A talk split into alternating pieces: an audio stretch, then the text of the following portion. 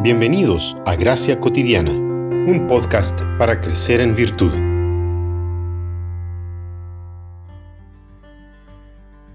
La paz os dejo, mi paz os doy.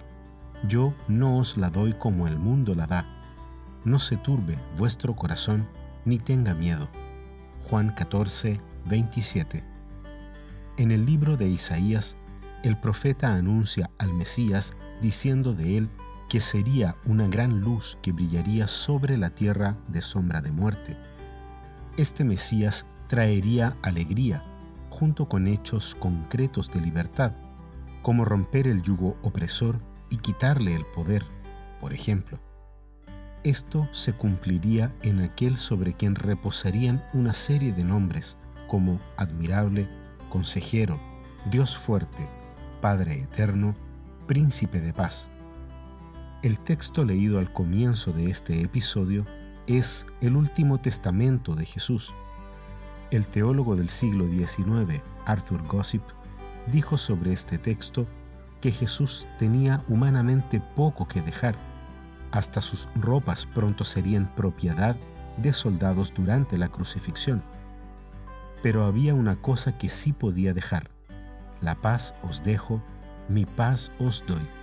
Un regalo verdaderamente poderoso.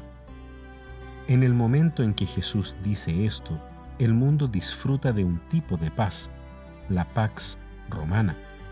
No obstante, la Pax Romana fue fundada a base de fuerza militar y mantenida por soldados romanos.